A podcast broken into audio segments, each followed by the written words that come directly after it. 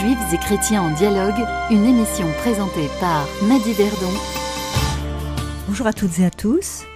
Cette semaine, nous allons retrouver dans notre émission Juifs et chrétiens en dialogue Sandrine Cannery, qui est orthodoxe, représentante des évêques orthodoxes de France et vice-présidente de l'amitié judéo-chrétienne. La semaine passée, elle nous a parlé des fondements de l'Église orthodoxe en nous rappelant que ce sont les pères de l'Église qui ont fécondé la foi de l'Église. Aujourd'hui, il existe un véritable dialogue international, un véritable engagement entre l'Église orthodoxe et le monde juif. Mais cependant, il ne faut pas oublier que ce sont les premiers pères de l'Église qui ont planté les bases de la théologie de la substitution, cet anti-judaïsme chrétien, qui a été la cause de tant de souffrances du peuple juif.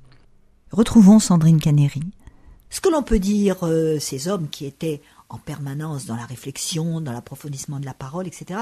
Est-ce qu'ils ont quand même bien lu les textes? Parce que quand on lit euh, les textes du Premier Testament, de l'Ancien Testament, on, s'aperçoit tout de même que l'alliance que Dieu a faite euh, euh, avec son peuple, elle est éternelle. Mm. D'une part, d'autre part, il y a quand même Saint Paul dans son, dans son épître aux Romains mm. qui dit que Dieu ne reviendra pas sur le choix qu'il a mm. fait de son peuple.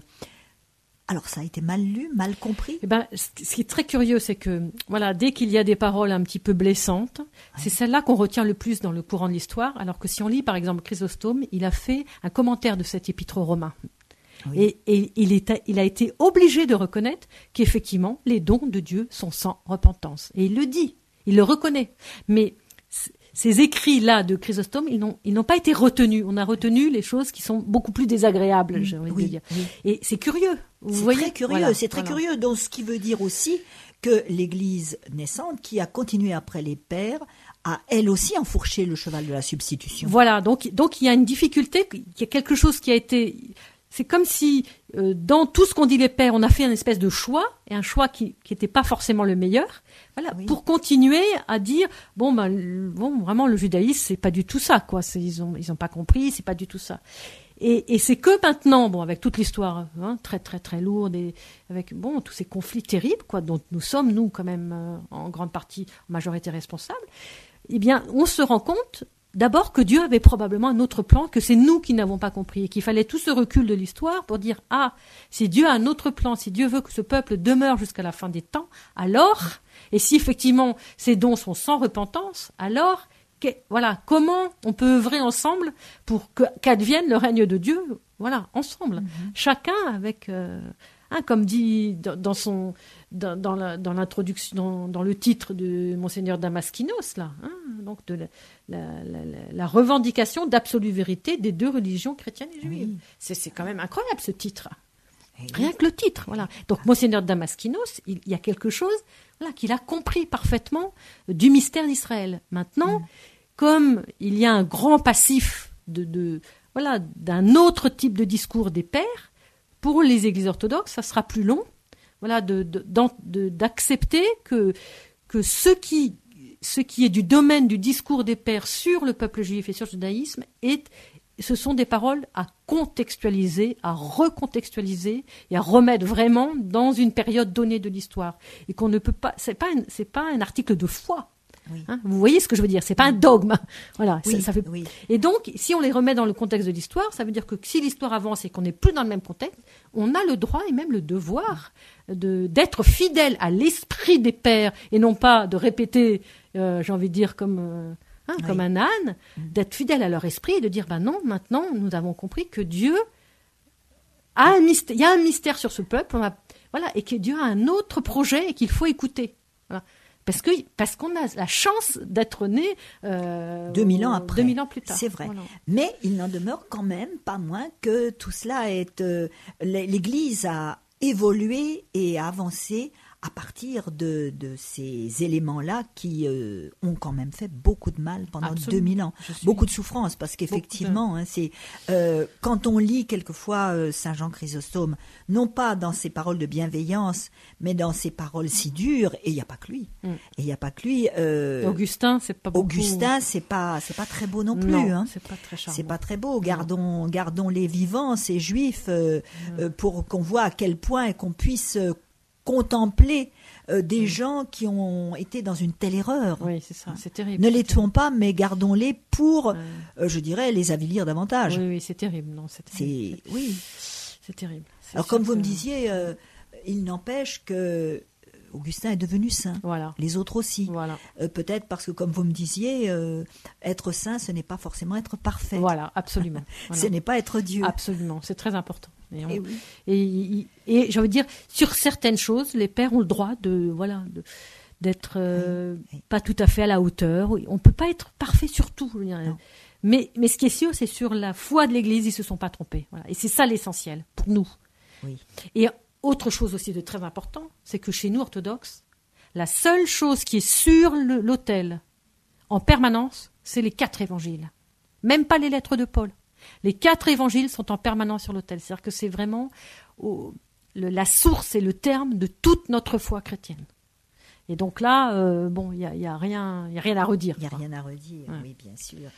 Alors l'Église euh, romaine, l'Église latine, elle s'est appuyée, elle aussi, sur la théologie de la substitution pendant 2000 ans. Hein. D'ailleurs, je crois qu'on peut dire que c'est très difficile d'en sortir. Oui, bah oui, ah, c'est très difficile d'en sortir. un héritage euh, euh, eh long, long dans l'histoire. Absolument, et euh, qui nous a confortés dans l'idée que c'est nous qui détenions la vérité. Mmh mmh mmh Alors, mais elle a eu le Concile Vatican II, mm. et ce qui a complètement remis en question cette substitution. Mm. Hein. Alors, l'Église orthodoxe, elle, qu'est-ce qui s'est passé pour elle est-ce qu'elle a, euh, est-ce qu'elle a fait aussi un cheminement Là, vous nous parliez effectivement de euh, déjà d'un travail euh, en direction du judaïsme. Est-ce qu'il y a autre chose qui, qui a été fait? Alors, l'Église orthodoxe n'est pas une Église très, on va dire très douée pour pour communiquer au grand public. Mhm. Voilà. Et en plus, comme ce sont des églises, comme nous avons dit, voilà, on, tout le monde ne, sait pas, ne se met pas nécessairement d'accord sur des questions qui ne sont pas euh, l'essentiel de la foi. Voilà. Oui. Donc chaque évêque ou chaque patriarche dans son patriarcat a, pris des options des orientations. Oui, c'est ce que vous disiez, chacun étant indépendant. Donc voilà, ceci dit, bon, c'est vrai que c'est quand même aujourd'hui une question qui commence à être majeure parce que bon, tout le monde en parle et puis parce que euh, le dialogue interreligieux se développe de, plus en plus et qu'il y a une très bonne euh, collaboration de toute façon entre juifs et chrétiens orthodoxes. Ceci étant dit, il y a quand même eu un, papier, j'ai envie de dire, majeur, une déclaration majeure, que malheureusement qui est peu connue, mais qui est vraiment à mon avis majeure, qui s'appelle la Charta Ecumenica, qui est donc une charte œcuménique euh, qui a été signée par le métropolite Jérémie en 2001. Euh, et le métropolite Jérémie était à l'époque président de la conférence des églises européennes. Et cette charte communica a aussi été euh, signée en même temps par le cardinal Mislav. Alors là, je ne sais pas lire son nom, Vlik, quelque chose comme ça. Bon, enfin un cardinal, en tout cas l'Église latine. L'Église latine et l'Église orthodoxe. Et donc ils ont signé cette, euh, cette charte. Et si on veut en lire un petit morceau pour dire que parfois, enfin, ça, ça suffirait parce que pour moi, tout est contenu dedans. Une communion d'un genre unique nous lie avec le peuple d'Israël, avec lequel Dieu a conclu une alliance éternelle. Dans la foi, nous savons nos frères et sœurs juifs aimés de Dieu, et c'est à cause des pères, car les dons et l'appel de Dieu sont irrévocables. Donc là, c'est la citation euh, de Romains 11. Ils ont, l'adoption, la gloire, les alliances, la loi, le culte, les promesses et les pères, eux enfin de qui, selon la chair, est issu le Christ. Deuxième citation de Romains 9. De, Paul. Et après, donc il y a la charta continue et elle explique, euh, voilà, comment il faut se comporter. Une fois qu'on a posé ça, donc elle explique, nous regrettons et nous condamnons toutes les manifestations d'antisémitisme telles que les explosions de haine et les persécutions pour l'antijudaïsme chrétien. Nous demandons pardon à Dieu et nous demandons à nos frères et sœurs juifs de pouvoir nous réconcilier avec eux. Il est d'une urgente nécessité dans le culte et la catéchèse, dans l'enseignement et la vie de nos églises, de faire apparaître le lien profond de la foi chrétienne avec le judaïsme et de soutenir la coopération judéo-chrétienne pour moi, il y a tout. Voilà. Mais... dans ce texte, on voit qu'il y a aussi, euh, d'une certaine manière, un acte de repentance. Absolument. Et vous, qu'est-ce que vous en pensez en tant qu'orthodoxe convaincu et convaincu de la relation avec le judaïsme Du texte ou de... de cette démarche surtout. Ah oui, bah, je pense que cette démarche est, est absolument nécessaire. Elle vous paraît suffisante pour le moment? Euh, Je ne sais pas si on peut dire suffisant parce qu'il faudrait faire tout le temps des démarches. Hein, parce que bon, euh, on ne répare pas 2000 ans d'histoire en une déclaration de quelques lignes. Donc je mm. pense que je pense que c'est beaucoup plus long. Hein. Il va falloir, il faut des siècles pour réparer les siècles. Hein. Euh, bon. Mais moi, je pense que tout est contenu là. Donc il suffit de s'appuyer là-dessus et de se réappuyer là-dessus euh, autant de siècles qu'il faut. On n'a pas besoin de faire d'autres déclarations. Par contre, voilà, que ça passe vraiment dans les catéchèses, dans les dans les formations, voilà. Voilà. Alors ça a été euh, euh, signé, on peut dire en 2000, déclaré en 2001. Est-ce que vous voyez des changements autour de vous? Plus ou moins, voilà, plus ou moins. Et ce qui moi m'ennuie le plus, c'est que c'est une charta ecumenica qui n'est pas connue. Ah. Des, même des milieux orthodoxes. D'ailleurs, même aussi des milieux catholiques, je crois. Mais comme les catholiques, ils ont autre chose. Oui, ils ont Nostra Aetate. Maintenant, est-ce que tous les catholiques connaissent la déclaration Nostra Aetate de Vatican II Je n'en suis pas sûre. Enfin bon, juste pour dire que voilà, je regrette que ce soit pas très bien connu. Maintenant, je sens quand même une ouverture euh, chez beaucoup de prêtres orthodoxes euh, et beaucoup de fidèles aussi, bien sûr, euh, vers vers ces questions, notamment avec la, difficulté que nous avons dans certains offices de la Semaine Sainte, où voilà, on, a un peu tendance dans les offices à entre guillemets accuser soit Judas, soit le peuple juif, alors que euh, les offices de la Semaine Sainte, c'est tout le monde est coupable, j'ai envie de dire, de la mort du Christ. On n'est pas là pour accuser les autres, on est là pour s'accuser soi-même. Voilà. Oui, d'ailleurs, cette accusation de déicide a été euh, sortie de la liturgie latine. Oui, oui, chez nous aussi. Et d'ailleurs, il y a plusieurs évêques qui ont dit, il y a eu des déclarations ah de, patriarches officiels qui ont dit, même en Grèce, hein, qui ont dit ça n'est plus possible de, dire une forme de, pareille. Donc on voit bien que les patriarches sont tout à fait, bien évidemment. Mais dans voilà, la pratique, dans la pratique au quotidien, voilà, il faut encore avancer. il y a encore beaucoup, de travail. Il y a beaucoup de travail. Il y a beaucoup de travail. Je vous propose de nous arrêter un instant pour écouter un extrait des Vêpres de Rachmaninoff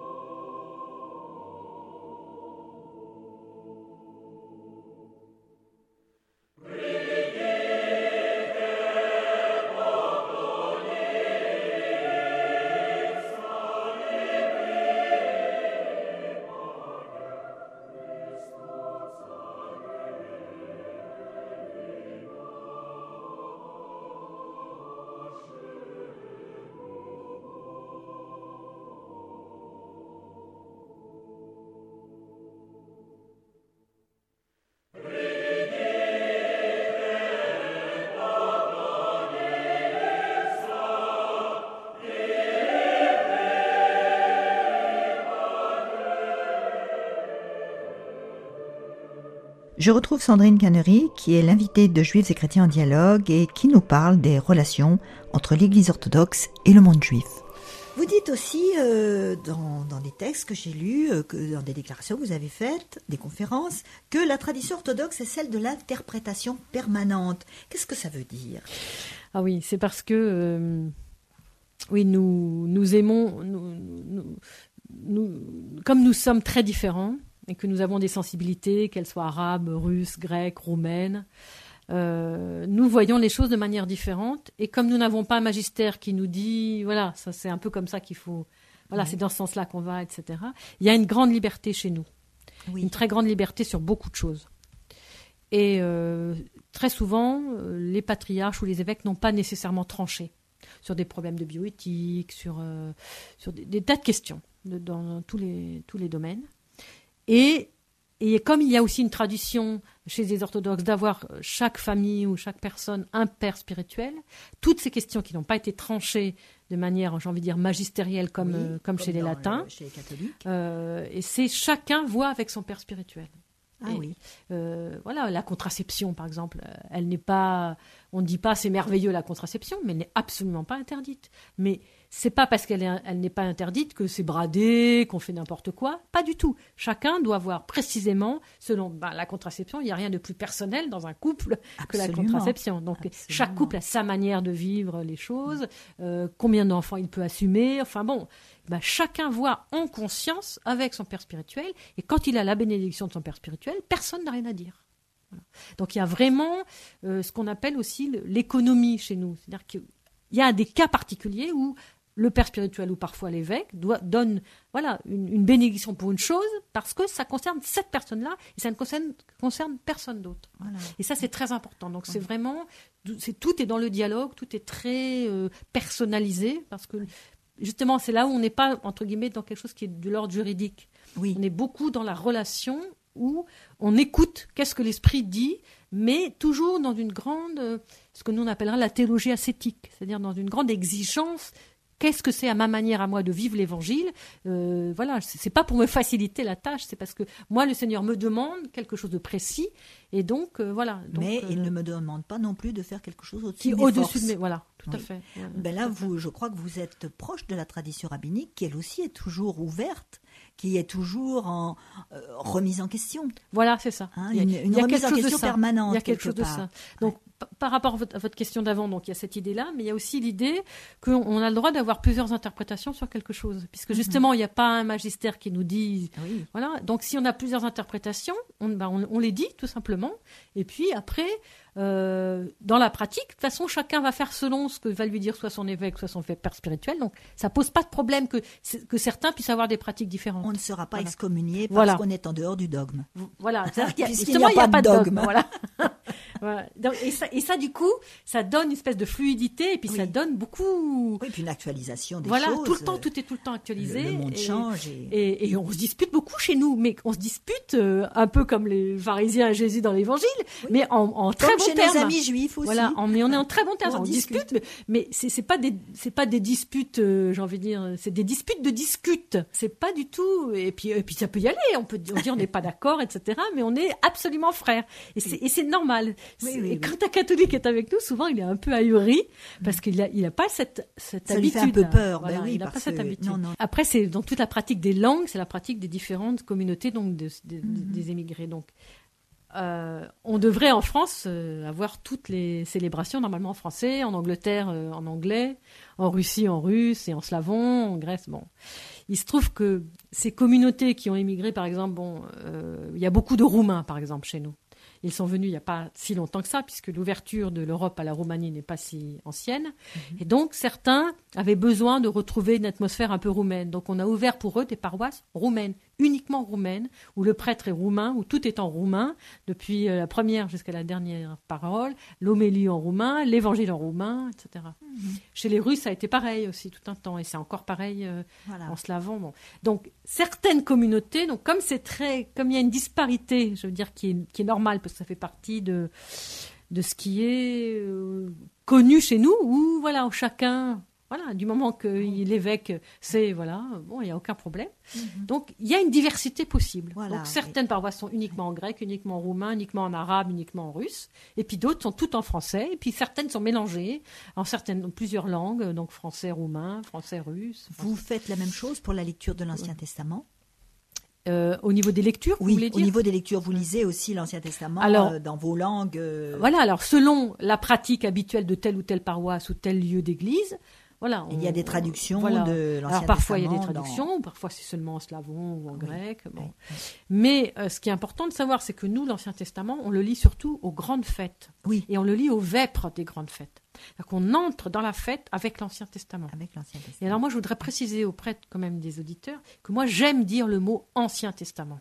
Et je vais expliquer pourquoi. Ah ben, Parce que pour moi, c'est très important. Parce que souvent, dans les amitiés chrétiennes, on dit Ancien on Testament. Parle le Premier Testament, le voilà. Nouveau. Alors, c'est bien aussi de dire premier, mais moi, j'aime dire ancien. Pourquoi? Parce que chez nous, orthodoxes, et c'est là où vraiment on sent qu'on est gardien de la tradition, un ancien, c'est celui qui a la mémoire c'est, on va frapper à la porte de l'ancien pour recevoir une parole. C'est celui qui transmet. Voilà, celui qui transmet. Donc pour nous, l'ancien, c'est il n'y a pas plus honorifique que dire ancien testament dans ce sens-là. Alors j'ai lu quelque chose, une phrase euh, de vous euh, que je trouve intéressante où vous dites repenser la christologie en termes hébreux, c'est-à-dire non seulement en mots hébreux, donc il faut la repenser, cette christologie, mais dans des catégories de pensée hébraïques, et vous ajoutez, c'est lorsque l'Église commence à définir sa foi dans des concepts grecs qu'elle s'éloigne de l'univers sémitique dont elle est issue. Mhm.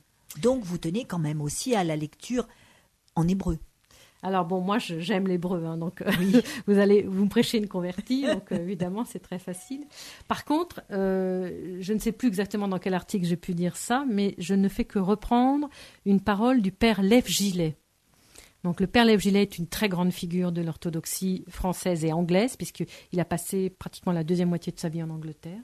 Et c'est lui qui dit qu'il faut repenser toute la théologie, toute la christologie en termes hébreux parce que pour le moment, on ne l'a pensé que en termes grecs, parce que toute la dogmatique et tous les conciles ont été euh, pensés et voilà et, écrits en, langue grecque, et s'appuyaient sur la Septante.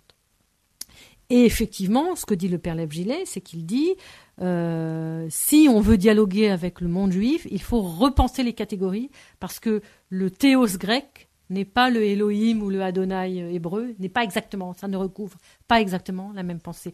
Le, la Torah hébraïque n'est pas le nomos grec, etc. Ça ne recouvre pas la même chose. Et donc, pour se comprendre, on est obligé de repenser dans les catégories euh, hébraïques. Et ça veut dire que, bon, bah, il y a quand même des cours euh, d'hébreu à l'Institut Saint-Serge, donc l'hébreu n'est pas une langue, euh, voilà, qui est inconnue, mais c'est vrai qu'elle est très peu utilisée. Et puis, finalement assez peu étudié, en tout cas en profondeur. On étudie comme ça un tout petit peu pour avoir une idée. Mais... Donc vous aimeriez euh, peut-être développer cet aspect. Voilà, si, jamais un jour ça se développait, je, serais ravie. Mais il faut savoir aussi quand même une chose très importante, c'est que la Septante euh, est une Bible qui nous est très chère. Et même moi, Hein, qui suis quand même très hébraïsant. D'abord, j'ai appris aussi le grec, hein, donc ça c'est important. Euh, on ne peut pas faire euh, des études et étudier un tout petit peu l'orthodoxie sans, sans avoir sans le grec. Sans, sans la Septante, quoi. C'est impossible. C'est vraiment bon. Et la Septante n'est malheureusement pas bien traduite en français, donc c'est bien d'avoir accès au grec. Et euh, et en fait, cette Septante, il faut pas l'oublier, c'est une Bible juive traduite par des juifs pour des juifs d'Alexandrie. Donc on est dans une Bible complètement juive, même si c'est ce judaïsme-là, cette, cette parole juive hébreu est traduite en langage grec, ça reste une parole juive, donc il ne faut pas l'oublier. Et la deuxième chose qu'il ne faut pas oublier non plus, c'est que le texte sur lequel a été traduit cette septembre est un texte perdu. C'est-à-dire que le texte originel hébreu a été perdu. Ça veut dire que la Bible la plus ancienne que nous ayons, c'est la Bible grecque. Et c'est pas rien, c'est pas rien. Et, donc, il y a quelque chose de l'ordre de l'origine que nous, que nous avons à travers cette Bible et qui nous est extrêmement cher, et moi, et moi profondément profondément cher aussi. Oui, ça se sent. Sandrine Cannery, euh, le temps passe et avant de nous quitter, je voudrais que vous nous disiez un mot d'un point que vous abordez dans l'une de vos conférences, dans laquelle vous dites Il n'y a pas de véritable dialogue avec nos frères juifs sans que tôt ou tard nous touchions le considérable travail d'unité entre chrétiens que ce dialogue nous amène à vivre. Ça me paraît très important ce que vous dites là. Est-ce que vous pouvez nous l'expliciter un tout petit peu? Alors, c'est une idée que je qui n'est pas de moi, qui est d'un très grand euh, homme d'histoire, un protestant, qui s'appelle Fadielowski. qui d'ailleurs fait partie pratiquement hein, des fondateurs ou des, de la deuxième génération de l'amitié judéo-chrétienne de France, embarqué par euh, Jules Isaac pour, euh, pour continuer son œuvre en histoire. Enfin, et il est encore vivant. Et il est encore vivant, 96 ans, oui, il est très, âgé. très très âgé. Je l'ai rencontré, un homme merveilleux. Il a écrit plusieurs livres. Et il y a un livre que je trouve merveilleux qui s'appelle euh, Un passé de division, une promesse d'unité. C'est vraiment, euh, il y a plein d'espoir hein, dans ce titre. Et il explique qu'il y a eu dans le peuple de Dieu une première séparation, puisque au départ, le peuple chrétien était un peuple constitué de deux éléments, juifs et grecs ou païens. À tel point, c'est tellement important, et ça c'est un très grand théologien de l'Église roumaine actuelle, qui est à mon avis pour moi aussi un père euh, de l'Institut de Sibiu, qui dit que nulle part dans le Nouveau Testament on a pensé une seule fois à la possibilité que la dimension juive disparaîtrait de l'Église. Ça n'a pas été pensé, ça n'a pas été prévu. Oui. Voilà. Donc vous imaginez la tragédie à partir du moment où effectivement la partie juive de l'Église disparaît. Hein, bon, beaucoup plus tard, mais enfin, n'empêche. Et, je pense qu'il y a de ça hein, dans, dans ce que je ressens aussi un peu, ou dans ce que j'interprète, ou dans la manière dont j'accueille la parole de, de Fadielowski, c'est que comme il y a eu une division avec la synagogue qui s'est accentuée avec le fait que, que ben, il n'y a plus de juifs dans l'Église à partir au maximum du 5e siècle, et bien du coup, ça a été une division qui a été terrible parce qu'une dimension entière a manqué et que cette division, on s'y est habitué, on s'est accoutumé, on trouvait ça. Euh, euh, il parle que la séparation entre chrétiens et juifs, euh, que nous sommes habitués à une tranquille hostilité envers eux. Voilà, cette mhm. tranquille hostilité, on s'est habitué, c'est normal, c'est comme ça. Normal. Voilà. Mhm. Et donc, et donc, donc ça veut dire qu'il y avait un précédent et que ce précédent a a généré à l'intérieur même de l'Église des divisions. Euh, un deuxième précédent qui a été les premières divisions, puis un troisième, etc. Et où on s'est habitué avec une tranquillité et une gentille hostilité envers les autres. Il y a quelque chose qui ne va pas. Et donc, euh, euh, ce qu'on peut vivre dans l'amitié judéo-chrétienne, où on essaie de retrouver voilà, une certaine amitié ou de repenser la permanence du peuple juif vis-à-vis -vis de nous, en repensant cette permanence, on repense finalement à notre unité. Voilà, notre propre unité à nous. Et comment euh, on ne peut plus être tranquille vis-à-vis de cette division, donc on ne pourra plus non plus être tranquille vis-à-vis de la division avec nos frères chrétiens. C'est très important. C'est fondamental. Pour moi, eh c'est fondamental. Merci beaucoup Sandrine Cannery pour votre présence aujourd'hui dans notre émission Juifs et chrétiens en dialogue. Je rappelle que vous êtes bibliste orthodoxe et que vous représentez les évêques orthodoxes de France dans le dialogue avec le judaïsme au sein de l'amitié judéo-chrétienne. Je vous souhaite beaucoup de courage dans ce dialogue avec nos frères juifs et dans votre recherche permanente de l'unité au sein des chrétiens. Merci beaucoup. Au, revoir.